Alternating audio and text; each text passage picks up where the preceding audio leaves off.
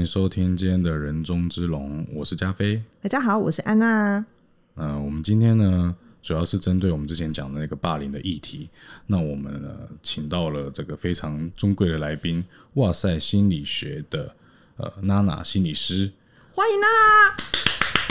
！Hello，大家好。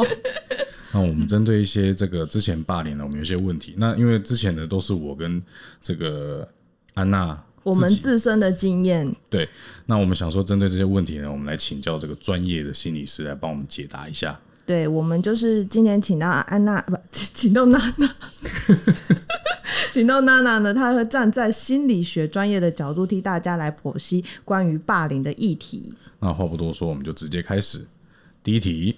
呃，娜娜，我想问一下，这个从业以来啊，你遇到霸凌所带来的心理伤害咨询者多吗？那有没有什么印象深刻的案例是可以分享的？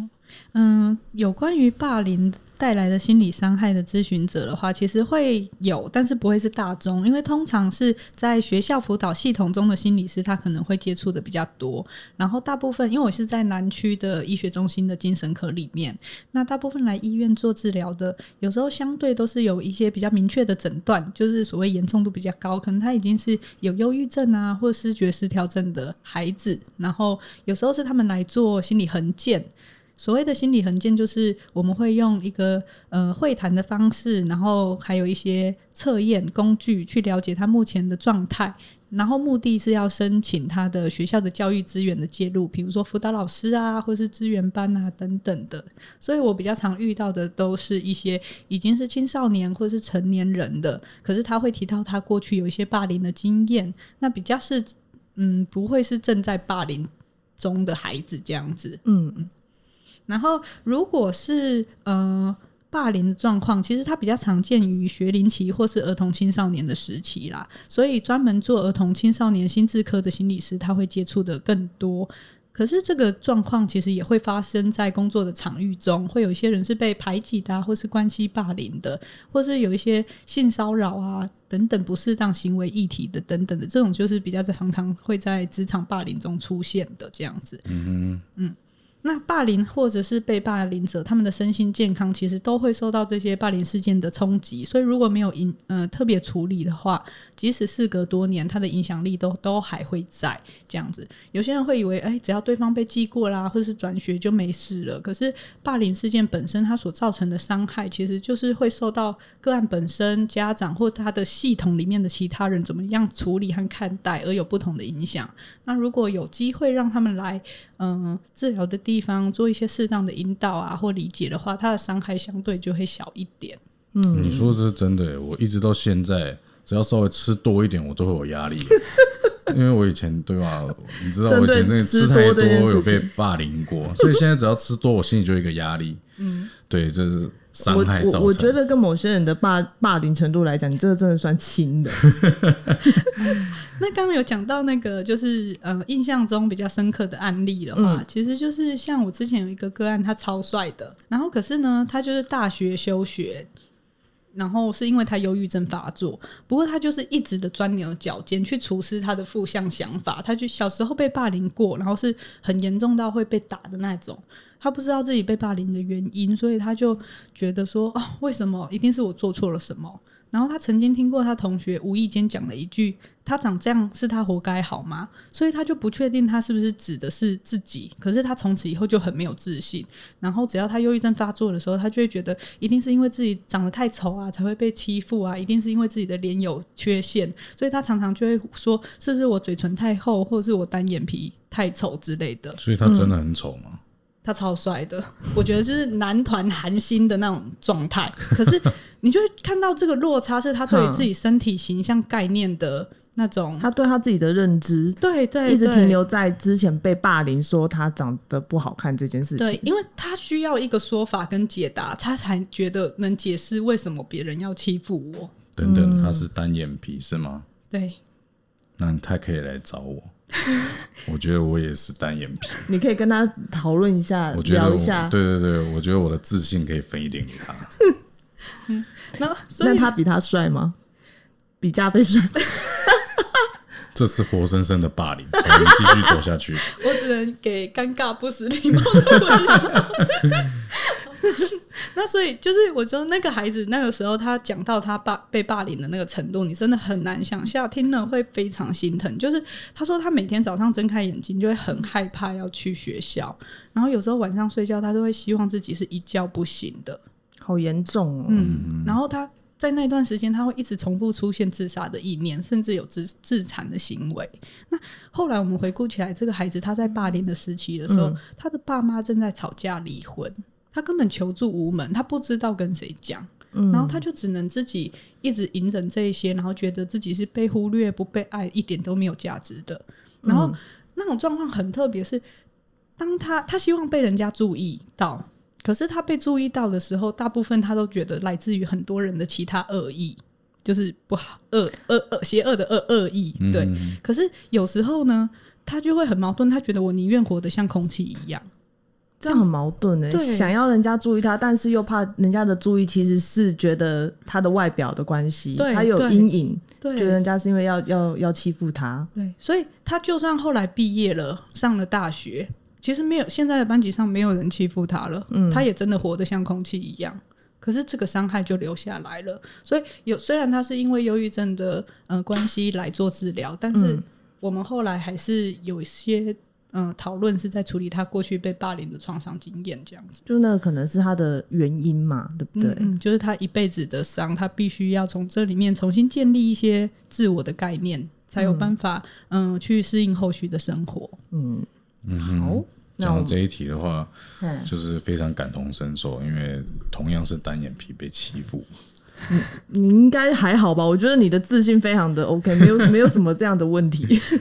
好，我们来第二题。好，那精神科医师有提出来说，治疗霸凌带来的伤害是需要找到人来诉说自己受的伤害。那站在心理学的角度，娜娜，你觉得这样的方法是有效的吗？嗯。其实诉说它当然会是有效的，因为它让你的情绪有一个出口。那不过你在诉说的时候，还是要注意一下，对方是要支持性的，而且是可以信任的对象，免得你跟他讲了以后，他又拿出去说嘴这样子。嗯嗯。那可是如果今天我们在做心理治疗的时候，它的重点就不会只是宣泄和倾吐而已了。因为如果只是宣泄的话，其实你就是跟你的朋友聊天一样。可是你会发现，有些个人会跟我说：“我我又讲一样的事情，我讲了一百遍，我还是一样。”就还是在那个怪圈里面，没有没有跑出来。所以我们在做心理智商会谈重点上的时候，我们会去陪伴个案去重新整理那个经验的。然后，嗯，可能对于认知的部分，我们会做重新的重建，然后去处理他内在比较复杂的情绪，然后去甚至去增强他一些情绪调节或者是人际应应技巧的能力等等的。他。可以有机会去学习一个新的方式来赋予这个创伤意义，怎么样看待它，然后去增加他后续的生活适应。这样，那那那如果说讲说我们刚刚那个超帅的个个案嘛，那像他这样子的一个状态，no 不是，就是刚刚那位 那那那另外一位韩团的超帅，对对，打扰了。那我 像刚刚那个个案，我们要怎么是去学习新的方法？如果是你会怎么教他？因为他那个时候来的状况已经遭到，就是只想躺在床上，然后基本上都没有办法有任何的活力或兴趣做事情。因为他那个时候忧郁症发作，所以很基础的，我们会先从建立他的生活开始，然后去做所谓的行为活化。那那个时候，我们就会先把他的生活节奏抓回来，记得要吃东西，记得要洗澡。这种很基本的，大家可能很难想象，忧郁症发作生活的认知已经都有点失调了，结构都没有办法维持了。如果真的到重郁症的程度，是会这样的。那嗯，除了这个部分以外的话，我们后来是因为我跟他都。讨论到，哎，或许他想要增强体力，好，那我们就是做跑步这样子。那他可能先从走他社区的公园一圈到两圈，然后我跟他分享一些 app 可以记录，看着那些记录，他也觉得自己，哎，今天又完成了一点。一点一点慢慢累积起来，到他可以跑一公里、两公里、三公里，他也开始觉得自己好像身体变好一点的，有一点自信心了。等他有一点力量的时候，我们才会回顾他过去的这些历程，然后在这个他怎么解读他过去的这些创伤经验，他的认知是什么？那这些想法他还有没有其他的可能可以做一些调整？嗯，或是他怎么样想会是比较适应的。这个就是我们后续在做治疗的时候的一些方向。那后来的状况是，至少他可以先，他可能有一些想法还是在，但是这些想法他可能不再那么干扰他的生活。他还可以过好现在的生活，而不是一直回顾过去的那一些。嗯因为这样好像觉得有一点在重建他的认知这件事情。嗯嗯嗯嗯嗯，好，那我们这个延续这一题的话，呃，我想问说，对受凌者来说啊，他要说出曾经被霸凌的事实，其实最困难的在于说，如果被别人发现说他曾经被霸凌，好像会被贴上失败者啦、社会适应不良者的这个标签。那这个社会好像很容易对这个受害者有偏见，认为说啊，他们一定有自己的问题才会被霸凌。那站在心理学的角度，我们要如何解释以及改善这样的问题呢？娜娜，请说。嗯，应该其实说这样的偏见啊，它是普遍存在弱势者。像是被性侵的人啊，或者是像我们精神科的病人，这种污名化，它都是很长期性的问题。那就像你刚刚提到的，要说出来自己被霸凌这件事，之所以很困难，就是因为我们社会常常把检讨别人当成是理所当然的一种话语模式，大家很容易陷入一定个要找到是非对错的状况，或者是嗯，会忽略了某一些系统性的问题，所以我们就觉得说啊，只要觉得是那个人有问题。啊，解决他就好，我就不用解决大环境的问题。好像很便宜形式的一个想法做法。对对，那刚有提到说，就心理学的角度要怎么切入呢？其实我觉得很多观点可以切入，不过最基本的就会讲到所谓的基本归因谬误。好，嗯，呃，娜娜讲座开始。刚刚那个部分是基本什么谬？基基本归因谬误。OK，归就是归纳的归，因是因果的因，嗯，谬就是荒谬的谬，错误的误。所以基本归因是指什么？嗯，应该是说心理学家在描述一个个体他如何解释行为的原因的理论，我们就会叫它归因理论。里面又分为个人归因理论跟情境的归因这样子。嗯，那简单来说，基本归因谬误它错在哪里呢？就是他会觉得说别人的问题都是个人的问题。自己的问题就是环境的问题。嗯，举个例子来说，如果一个孩子在公共场合大吵大闹，你可能会觉得很吵很烦。那你第一个想法是什么？是无家长来管吗？嗯，对。其实我是想要揍他一拳，但是但是对后面是像你讲的这样，对。嗯，因为我们 家暴的那个儿童的抓他，因为我们就会归纳成是他家教不好嘛，对不对？嗯。可是如果我今天跟你说。哎，刚刚那孩子从高处摔下来受伤了，或者是他刚经历了一场可能会被绑架的危机，那你还会对他大吵大闹的行为下刚刚家教不好这个归因吗？不会，就会想他就只是他被吓到的啊，嗯，你就会比较体谅跟谅解嘛，对不对？那同样的情境，如果今天换成自己是主角，你的想法可能就会不一样。比如说我们在高铁上，你听到别人讲电话很大声的时候，你就会觉得。他没礼貌，嗯，懂不懂？有点没水准。对对对，你觉得基嗯归因成是他个人特质。可是如果今天在高铁上讲电话很大声的是你，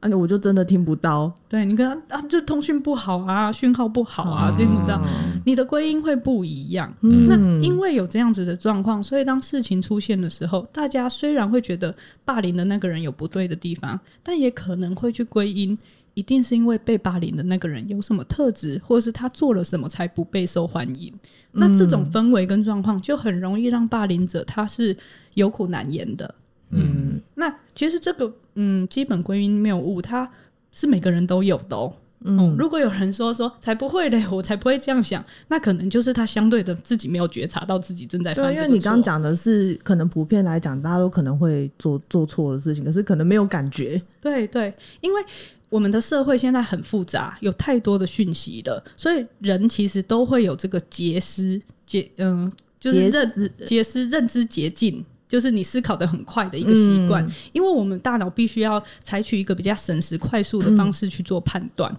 所以嗯，其实这个状况每个人都会有。嗯嗯，那回到你刚刚讲到的说，那要怎么改善呢？对，嗯，我觉得其实很重要的是教育跟心理知识的推广是必须的。当大家都认知到我们都会有基本归因谬误的时候，那我在解读事情的时候，我就可以提醒自己：哎，我现在是不是落入这个偏误了？我才有机会更离开这个状况。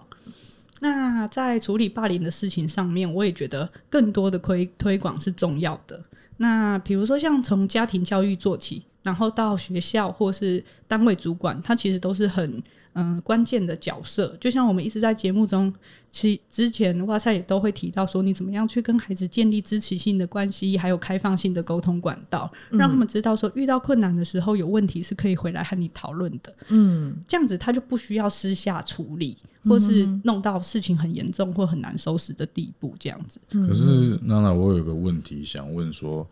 呃，有一些家长啊，他更没有办法接受，反而是他在帮他的孩子贴上失败者的标签，那他他就会觉得说，他小孩子怎么可能被霸凌，或者是你怎么这么弱，或者是你一定做错什么，你才会被欺负啊？嗯，那像这样子的话，我们呃这样子的话，父母通常带有那种就是呃强者强者的感觉，他是强者，他的小孩是弱者。那像这样子的人，我们要怎么样去帮助帮助这他样的家庭教育？对啊，因为他他如果说以家庭教育做起，可是他的爸妈可能就是这样子，他觉得跟他讲英文没有用，反而就是又会被在二次伤害，觉得说啊，我就是因为弱啊，嗯，对，我觉得刚刚讲到这个，其实也是我们在做推广或教育上面一个很大的困境啊，就是通常需要这一类资讯的人。他通常都不会接触，不会主动接触这一类的资讯，这样。对，那可是你说就是他们越需要，但是他们越不会来听这这类型的节目或者是知识这样子。对，嗯，就像那个，其实政府每一胎生都会有分发发那个正向教养手册，粉红色的那一本，嗯，可是你说翻的有多少，对啊，或者是或许更需要的人，他就不会有他都直接只都直直接看补助有多少，很实在，那一本大家拿了，基本上就是放着，甚至有人直接丢了嘛，对不对？嗯那所以我觉得很重要的事情是，有时候我们也只能，嗯，当如果孩子有机会进到医疗领域的话，有时候状况虽然不是很好，我们也会告诉自己，至少他来了第一步。那在这个过程中，我们会有机会和家长讨论说：“诶，你有没有发现这样子的应应方式，孩子离你越来越远？然后这个状况他好像还是没有被呃缓解或解决到。那有我们这边有一些比较可以跟孩子沟通的方法，可以真正帮忙到孩子的方法，你愿不愿意试试看？嗯，那这样子我们才有办法做后续的介入跟治疗。那有一个部分，当然我觉得除了社会氛围其实也蛮重要的。我们之所以一直在做这个，嗯，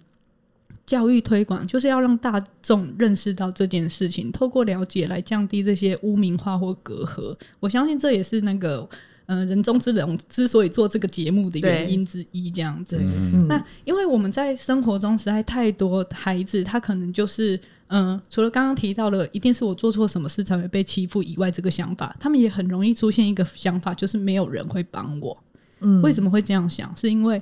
他可能生活中遇到很多困难，然后跟大人讲的时候，大人总是跟他说：“你不要想太多。”或是说啊，还不是都是因为你怎样怎样，你太弱弱，嗯，你你不够强壮，就反而反而被指责，对，把那个错反而都归在孩子个人身上，那他久了就会习得无助，他就不想要再求助了，因为求助就没有用。一点用都没有。那我觉得就是，嗯、之前宇哲老师在我们有一集的 podcast 看剧聊书的单元里面有提到那个《无声》这部电影，其实它里面就是在讨论受伤的孩子们他为什么会选择无声，其实就是习得无助的这个概念这样子。嗯，所以我觉得怎么样去致力于让环境是有求助的管道的，就算我今天跟家长没有概念，我可不可以跟学校老师说？我可以跟辅导老师说，嗯，其实现在小孩子真的有推广有差，孩子们如果大人一凶或大人要做什么，他们第一句话说：“我打一一三哦，很懂，很懂哦。”对，所以其实推广还是有效的。嗯嗯这我有我我那个安娜也是常常，比如说如果她说要吃布丁，我不给她吃，她就说她要打一一三，也是有这样的案例啦。我们的案例真的很弱，所以说就是我们平常就是可以透过知识跟教育去预防类似这样的事情发生。它就是三级预防里面的第一集啦，所以其实我觉得每次在录 podcast 在讲这些议题的时候，我就会觉得自己是在做蛮有意义的事情，这样子。嗯嗯，好，那我们接下来我想问一下，习得无助是什么意思？哦好，刚讲的这么大趴，你不知道这什么意思？我觉得有有必须要解释一下。好好，请娜娜说。习得无助，就是习是学习的习，然后无助就是 helpless 那个、哦。那在心理学实验，简单的来解释的话，就是嗯、他们比如说找一只狗，然后在一个房间里面，哦，然后如果我今天出出现一个的的声音的时候，那只狗就会被电。那如果的的声音出现，它跳到另外一个房间，它就不会被电。哦，例如是这样子的情境。可是如果有一只狗呢，嘚的声音出现，它被电，它不管跳到哪一个房间，它都出现那个声音，它都还是会被电。那久了，那只狗就会怎么样？就不不不做任何反抗，它就趴在那边，反正我不管做什么，我都会被电啊，我一点控制感都没有啊，我没有办法逃离那个情境啊，所以我就什么都不做了。嗯，就遇到什么样的打击或什么，他就不反抗，这就是习得无助的意思。嗯，就是简单来说的话，大概是这样子的概念。所以内化到孩子身上就一样。如果他每一次要求救，他有一些需求要表达，或者是他有一些负向情绪的时候，都是被否定的。那久了，他就不想说了。嗯我觉得我自己都变专业了。好，那我们下一题想问说，国立中山大学曾经研究说，有三种学生最容易被霸凌，其中一种呢就是异类学生，就是我们俗称说的怪咖。那像现在的首富马斯克在校园时期的时候也有受过霸凌，但是霸凌没有影响他的成就。诶，那我们是不是可以解释说？自我效能比较强的人是可以更抵抗，或者是自己去治疗、治愈霸凌带来的伤害呢？这边先提到那个自我效能，它是自信心的一部分，或者是说它是自我概念的一部分。自我效能比较是我相信我做某件事我做得到，嗯，但是在这里面还有另外一个很重要的部分叫做自我价值感，嗯我是不是被爱的？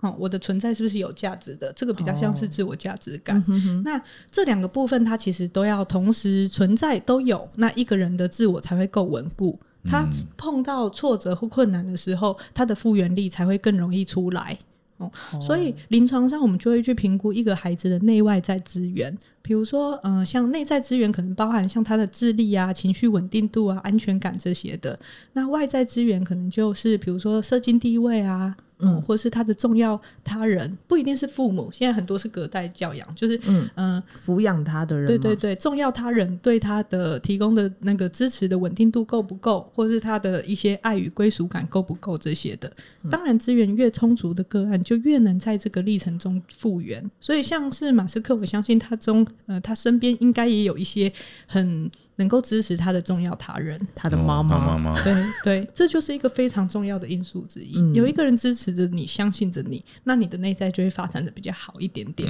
嗯那可是有时候我们会在在临床上看到的很多的孩子，所谓的怪咖，很多都是比如说偏自闭症或雅思的孩子，那他们就会被霸凌，是因为他们在社交上面还有情绪上面，他发展本身天生就比较不足，这是他的局限性，那他就会在同才关系中很吃亏啊。那我们通常要做的会是知道他的这些内在资源比较弱，所以我们就会教他一些社交技巧，教他提升社会的认知判断，然后父母、老师会去跟他讨论说，诶，在这个人际情境中，你要怎么样做适当的问题解决？然后老师也可以做一些班级管理，让其他孩子去更同理跟理解他的困难，一起来帮助他，不会只是说，诶，大家不要欺负他而已，因为他如果今天换个情境，他的这些能力没有发展起来，他一样会受到相同的那个困难。对，所以等于是学校的这些老师啊资源，就是帮助他可以去适应他自己自身有缺陷的这个部分。对对，所以我会说，当然这样子孩子他需要的帮助就会更多。那如果你自我，比如说你的智力本来就够好，你的家庭的支持也够多，那或许在这个过程中间，你就比较不需要那么多外在资源的介入，这样子。嗯哼哼。那那我想问一下，就是说，所谓这些自闭症或者是雅思的孩子，那他们呃，譬如说呃，之前有说像呃，好听说啦，传闻柯文哲或者是脸书的创办人都类似雅斯伯格症，而且他们头脑这么聪明，可是呃，他们怎么会跟人际关系的这个部分这么差？嗯应该是说，呃、之前我们会说大脑的发展它其实大家会很注重在认知，就智力的这一块，但是其实我们大脑还有负责很多其他的功能，比如说社交啊、情绪等等的。哦，那有些人他确实可能认知上面没有问题，可是他在情绪的觉察能力啊，比如说他观察你的表情，哦，他就是不知道你这些表情是什么意思。嗯哼，然后像是有些人会只听话语表面的意思，比如说，嗯、妈妈说：“诶，你拿拖把从四楼拖下来到一楼。我们就会想，一般的孩子就会知道是我从四楼拖干净，三楼拖干净，二楼拖干净这样下来。可是雅思的孩子，他可能就会拿拖把拖一条从四楼走下来到一楼，他就觉得他拖完了。这对一般会被说是白对，会觉得是你是在白目吗？，对对，那这样子同样的人际情境，他如果发生在孩子在学校的状况，你觉得他会怎么样？被打，对。可能更没有办法容许他这样子的举动。对，所以这这些孩子，我们就会开始教他说：“哎，当别人说这句话的时候，可能意思是什么呢？”啊，我们也会教父母怎么样下更明确的指令给他，然后老师也可以告诉他的同才说，他现在在这个部分比较弱，所以我们怎么样子要讲的更明确一对，点或，是我们怎么样子，哎，给他一些提醒，而不是笑他。嗯嗯嗯嗯。嗯嗯嗯，好，那我们接着问，呃，霸凌呢、它之所以会成立，就是因为两方的实力很悬殊嘛。那可是我们常常说，越容忍的话，霸凌行为会越严重。可是实力的悬殊会让受凌者往往不敢选择反抗，那就是因为我很弱啊，我才会被霸凌啊。那我我当然就会怕嘛。那站在心理学的角度，我们该如何说服这些被霸凌的人勇敢反抗，然后告诉他们说，如果你反抗的话，你受到的伤害会比默默忍受的话，呃，受到的伤害会更小。好，娜娜，请说。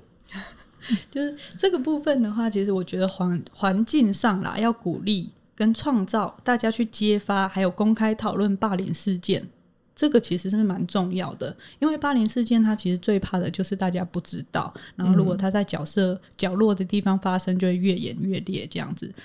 那刚刚讲到说服，显然说服这个历程就是有点勉强那个被害者，对不对？对，那勇敢反抗这个词，我自己是觉得，嗯，勇敢这个词要很小心啦，哦，因为前阵子我参加那个《蝴蝶朵朵》这本绘本的一个工作坊。那《蝴蝶朵朵》它这个绘本是信佳慧老师的遗作，它内容是在教孩子怎么样保护自己，避免受到性侵害的一个故事。嗯，那那天的讲者他是这本绘本的一个。呃，画的人是陈杰浩和徐诗宁，他们是一对夫妻。然后杰浩他本身是性侵的幸存者，嗯，那他就以一个受害者的角度来告诉我们很多很深刻的事情。那我印象最深的就是他里面有提到说，不要叫被害者勇敢，嗯，因为好像他当下没有反抗，就是他不够勇敢。哦，可是，如果今天一个人他经历了那一段过程，他现在很努力的复原，嗯，他很他已经是够勇敢了，对他，他现在还是很努力的在生活啊。嗯，那他当下我们不知道他面临到了什么。如果比如说有些人他会不会反抗，反而他就被，伤害的更严重。被杀掉，或是你不知道，可是我们叫他勇敢的时候，他就会开始想说，是不是我不够勇敢才造成这一切？反而就是一个二次伤害的感觉，嗯对对，所以那一次的嗯座谈会里面，让我发现，诶，我们从来没有去思考勇敢这件事情，听在被害者里面是什么意思？那这样感觉是不是也很像叫忧郁症的患者，然后叫你啊要想开一点啊，啊，对。嗯，嗯要知足一点啊，对，我要是能想开，我就不忧郁了。对啊，嗯，所以有时候我们会去评估说，在那个情况下，我们当然可以让他知道说，嗯、如果你可以说出来的话，那我们愿意听。然后这件事情，他可能是应该被讨论的，嗯，而不是你一个人默默忍受的。但是如果今天你没有说出来，也不代表你不勇敢。嗯哼哼哼就是打破我三观呢、每次都是想说啊，你就讲出来嘛。有时候就是没有我们不知道这样子的一个状况，没有去想到这个层面，可能真的就是一个二次伤害以前啊。我是真的没想过这个对，层面。因为会觉得说，哦，你就勇敢讲出来，这句话好像很顺理成章就讲出来了。对，嗯所以其实我在参加那个工作坊之前，还没有听过，嗯、陈杰浩先生分享这段历程。尽管我是一个心理师，其实我也觉得说，哎，勇敢不是一个很自然的事情嘛。嗯但其实不是这样。嗯嗯，大家都在更重视这一块。对，好，那想问娜娜，在瑞士有一个小学老师啊，因为层出不穷的霸凌事件，让他跟高年级生成立了一个叫做创意办公室。那这个创意办公室呢，就是专门来解决低年级生的霸凌问题。低年级生呢，将遇到的一些困境，还有一些建议呢，投入信箱里面，然后由高年级生呢跟他们面谈，然后帮忙解决学生的问题，就由学生来自己解决了。那这样子会让受领者，就是让低年级生愿更愿意将遇到的问题说出来。那站在心理学的角度，觉得这样子做是否真的是有效的呢？嗯其实，在你今天说之前，我没有听过这个方法，但是我刚刚听着觉得，哎，这确实可能是一个很好的方法。嗯，它除了可以让嗯、呃比较成熟的孩子去帮忙解决问题以外，其实它很酷的一个地方是，他正在做一个全校型的行为实验，他让这些孩子开始去思考怎么样子减少这个情形，去增加他们同理心。那低年级的孩子，他也学会了怎么样子去做求助，尤其是高年级的孩子，可能更理解他们所面临到的情境，跟更贴近他们的想法。那临床上，我们有时候也会去问孩子说：“诶，你会不会跟你的手足讨论啊？因为毕竟你常常跟大人说，他们就会说啊，你不要理他就好。因 对，为他就很容易会觉得孩子。孩子在担心的事情是小事，对，可是自己可能过来人的那种想法，学生的困难，就学生自己会懂。嗯，譬如说抓到一个神奇宝贝，然后在那边爱线的时候，大人就想说抓皮卡丘会拽屁啊，就也是会这样啊。嗯好像比较接年龄比较相仿，他们比较可以理解，讲皮卡丘是不是透露我的年龄？没没有人在意。有时候就是比如说像孩子说。会跟你说某一个同学怎么样子，他可能弄我哪里，或者是呃偷拿了我的橡皮擦没有还我，嗯，可能你就觉得啊，那没关系，那就给他，我再买新的给你就好了。哦，对，就直接帮他解决这件，就是说你就再去买新的。但是重点他在他在乎的是，但是他没有拿回对来啊，对啊，对啊，所以我们有时候会便宜行事，嗯嗯，可是就错失了跟孩子去讨论他在这个情境中怎么可以处理，这是一个学习的机会。那很重要的，我觉得他这个方案之所以会有效，很重要的重点是关系，还是在那个关系，因为我们在治疗中常常会有孩子说，诶，应该是说有家长说，为什么孩子都听你的，不听我的？因为我跟他的关系是好的啊、嗯，嗯嗯，所以关系是能够让他把话听进去，或者是他愿意学习说出来这些很重要的点。这样，所以我觉得或许如果今天有一个人是比较贴近他的，不是那么批判性的，那他们就更容易讲得出来。嗯嗯嗯 OK，那这边还有一个问题哈，霸凌者通常会喜欢挑软柿子吃。在我们之前呢、p d c a s t 节目有提到，就是说，如果你假装自己很有自信，装久了就会变成真的。举例来说，如果抬头挺胸的时候，你可以试试看，抬头挺胸其实很难说出丧气的话。也就是说，当你时常抬头挺胸，久而久之也会真的变成比较有自信。那站在心理学的角度，这样的做法是不是有其道理在？那有没有效呢？娜娜，请说。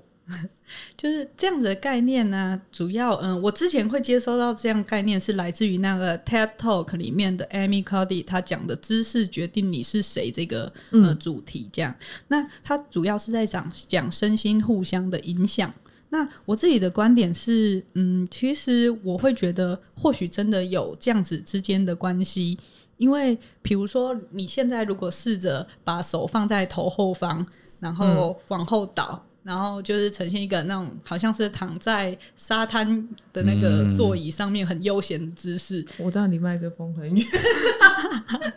就是你试试看，就是其实你会很难想到什么很难过的事情。嗯，然后另外一种就是你如果就是人缩着，然后自己独自坐在黑暗的角落画着圈圈之类的，其实你很难。很边缘人的感觉。对对，其实你整个人是一个驼背，然后缩着的状态。嗯你要去想开心的事情，其实也不容易。嗯那这个就是之前那个，嗯、我们国外的一个老师 Dr. Eric Pepper，他来台湾的时候，在他的讲座里面，请我们试着做做看的。嗯，他其实是那个欧洲生理回馈学会的主席，他一直在做这个健康心理学、身心互相影响的这一类的研究。那我自己是觉得说，确实这些身体跟心理之间的互动会影响我们目前自己的状态。像我自己的经验，就是我硕士班的时候去参加了那个泛科学的活动，然后他们的知识长就是那个郑国威，他就叫大家说：“哎、自我介绍一下。”嗯，然后我想说，我又不是讲者，我只是听众，怎么忽然要我讲话？突然 Q 你，对，然后我就是手脚冰冷，很紧张。然后那时候我就是整个人丢着，然后胡言乱语，然后事后我就觉得自己很糟糕。我我也是后来回顾的时候想说，我那时候哎、怎么了怎怎么了？怎么会这样？这样？那可是后来我知道了这个知识对于身心影响的概念以后，我自己每次上台要演讲，我就会让自己身体呈现大姿势，就是像一个大这样子比。较放松的状态。对对，我可以觉察到我的手指头冰冷，我可以觉察到我呼吸变喘，我的心跳加速。可是我会提醒自己说，我现在用一个比较舒服的姿势来去缓解，或是做放松呼吸等等的，然后来去缓解我目前的紧张。嗯，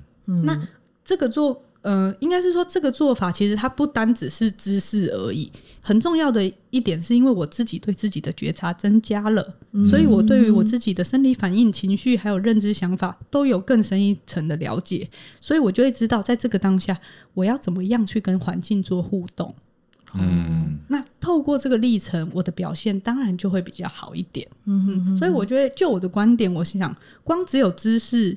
可能不够。嗯，如果还要有认知的层面介入的话，你能够增加自我觉察的话，那那个调整的效果应该就会是好的。嗯，他就知道说他现在在什么状态，然后他要他可以借由这些方式去改善，这样子。对，可以去怎么样跟环境互动跟应应。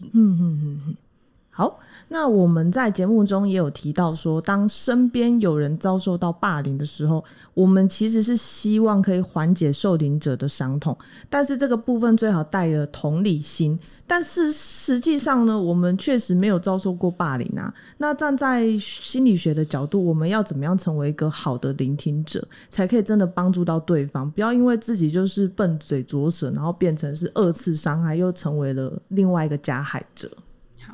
刚刚有讲到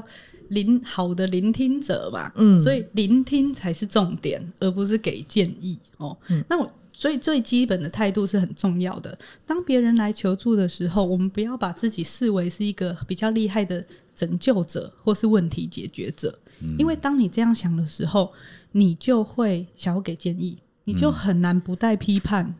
你就没有办法好好听对方在说什么。嗯，就像刚刚讲到的，因为每一个人的资源不同，他的需求和考量也不同，所以我们在过程中其实可以引导他思考跟讨论，但是最后决定还是应该要由他来下才对。就像最近正在火线的这个鸡排妹。对这个议题，嗯他要不要告这个，应该是要由来他自己去下。决定，对，嗯而不是别人就是给指导期的。嗯那其实对于被害人愿意求援，或是把经验说出口，绝对已经是鼓足了勇气才才这么做的。嗯嗯所以对他来说，有时候有人愿意先听一听，见证他到底经历了什么，这就是一个非常呃被肯定还有被接纳的历程了。所以千万不要急着去质疑对方说：“哎、你是不是做了什么，人家才这样对你呀、哦，或者是不要质疑他说：“哎、为什么你不反抗？”这真的很多人都会直接下这个结论，嗯，有时候是心急啦，想要帮助他，或是说啊，你这个还好啦，我跟你讲，我的故事更是怎样怎样怎样，对对对对，就就是有点想帮他解决，然后又想要垫一下自己。就是说你这个，其实他其实是希望你觉得你这件事情没那么严重，我的比较严重，但是你没有听完呢、你就直对，接其实有的人就是讲这个的话，他就会觉得你根本不想听我讲话。对对，因为好像先去否定了对方的感受或者存在了。对，那另外一种状况也要避免的，就是有时候我们会不小心去合理了那个合理化那个不合理的状况。听起来有点拗口，去正常化那个不合理的状况，你就会说啊，我以前也是这样被欺负的，被过来哦这样过来的，为什么你不行？嗯嗯，有时候就会嗯觉得说啊，反正世界就是这样运作的啊，你要忍啊的那种感觉。对，就觉得说大家都是这样子，哪有你像你就是抗压力太低，对对对？就再 再来指责一下这个部分。虽然你没有把这句话“抗压力太低”说出口，嗯可是你刚刚前面的那一句，全部矛头都指向这样子的，是这个背后的意思，其实就是这样了。嗯嗯嗯，所以有时候有一些个案会跟我说，他如果跟他的朋友聊一聊，他朋友就只是坐在旁边听他说，可能完全没有说话哦，就只是在旁边，他也会觉得很感谢，因为那个就是一个陪伴的感觉。嗯嗯嗯，那如果有个案有时候会来分享一些东西，我通常回馈上面我也都会说谢谢你愿意跟我分享这些。其实要聆听都不讲话很憋耶。我说真的，一般人一般人就会很想讲，很想解决他的问题。因为你会觉得你没有做些什么事情好像不行，他都来找你讲，你是不是对该说些什么？所以可以试着去觉察自己背后的这些焦虑。你是为了要缓解自己的焦虑而说出什么，还是你真的想帮助他，对？这是不一样的。真的，哦而且有时候想讲不能讲的时候就很焦虑。那你就是存在自己焦虑的部分。对，我觉得你有治疗到我。而且我这样子听娜娜讲，觉得说治疗这件事情好像不是一个上对下好的关系。嗯哦嗯嗯，就是我们在治疗的过程中，其实他会很强调合作的概念。嗯，我们尊重另外一个个体，他是他自己经验的专家，我们只是帮他一起摊开来看一看，帮他一起理清这一切，然后最后呢，他自己可以为自己做一些选择。然后，可是在这个过程中，我们会去陪他试试看。然后，如果我们有还不错的策略，可以看他说：“哎，愿不愿意试试看呐、然后去累积那个成功经验。嗯最后还是希望他是成为自己的治疗师的。嗯哼哼，等于是有点帮助他一起找到这些好像是开门的钥匙的感觉。嗯，因为我们相信个体他自己内在会有一些力量，嗯嗯，只是他现在可能因为某一些原因展现不出来，我们就陪他一起找到这样子。哼哼哼哼哼，所以我们平常如果对有朋友这样子讲，我们也是要采取这种合作关系啊，对不对？尽量啦，我是觉得他真的有点那那就不要找加菲讲，呃，很想要提意见。你是真的会真的，我刚刚真的会光听到我焦虑就有点上来，就觉得我，好想讲点什么。所以有时候我们可以试着是，啊！我知道，我知道，嗯，遇到这种事情不要讲，然后上 p 开始来讲，对你有一个抒发的管道、诉说的管道。应该是说，如果你很想去给意见的时候，我我也会给对方说，哎，关于你刚刚听的这个部分，我有一些想法，嗯，嗯，愿意听听看吗？哦，如果他还没有准备好，他说先不要，我只需要你听我先说就好。那就先不要就。是你要权给他，对，你也要让人家有选择权，到底要不要听你讲？哦也是啦，一直噼里啪啦讲。对，OK，那今天这个问这么多问题呢，那娜娜都给我们非常这个专业的嗯，回答，非常感谢娜娜让我觉得。真的是有一种开讲座的感觉，学到了非常多的 对啊，我们也学到了很多。嗯，对，真的哇塞，心理学真的是哇塞。OK，那最后呢，我们想要问一下，呃，哇塞心理学啊，创办的初衷以及它未来的愿景是什么？我们当初其实哇塞心理学已经创办至少有五年喽。嗯，一开始其实是从那个粉丝、脸书的粉丝专业开始的，哦。嗯，然后只是 podcast 只是这呃现在差不多刚刚满一年，对，然后嗯、呃之所以会想要做外在心理学，是因为我们希望心理科学可以被多看见，因为大部分人对于心理学的印象可能都留留就只留存在那种就是要做躺椅啊、精神分析呀、童年阴影啊，或是什么阿德勒、荣格跟内在小孩这一类的。嗯，但是心理学有很大的部分其实是非常科学的，它是一种社会科学，它涉及了大脑神经功能，然后呃生理学、药物学。然后很多很多你想到的，只要跟人有关的，它就会是心理学。嗯，所以我们会希望说，这个部分是有机会被看到的，而不是大家都只是在网络上做一下心理测验而已。嗯 那未来我们会希望可以跟有相同想法的很多心理人合作，然后一起来做这个心理学科学的推广，因为我们的呃节目内容或者是我们的取向，它其实是非常偏向科学实证的，大约有百分之七十都是这一类。虽然我在里面是比较负责呃疗愈的或比较生活类的那一块，然后宇哲老师跟黄志豪律师都是相对比较硬的。内容。对，可是我们还是都是呃基于有科学实证的背景，然后来做这些知识内容的创作跟产出的。所以我们会希望说，透过这些有实证支持的呃心理学，能够让大家应用在生活中，是有助于大家去促进。大家更美好的生活的，嗯，这是我们当初觉得应该心理学应该不是只是在巨塔里面或学术圈或医疗圈里面，嗯，它既然是研究人的科学，它就应该为人所用，普及到大家大众的生活里。所以，如果呃有听众回馈给我们说，哎。听了我们节目，然后他比如说他开始试着去运动了，连续运动多少瘦了多少，或者是一些读书效能的方法啊，或者是什么嗯复原力等等的，他怎么样子开始去做一些自己的成长，或者是跟父母的沟通，我们就会觉得很棒，因为他用在他的生活中了。那这也是我们想做的事情，这样。嗯，OK，那很感谢娜娜今天给我们带来这个丰富的。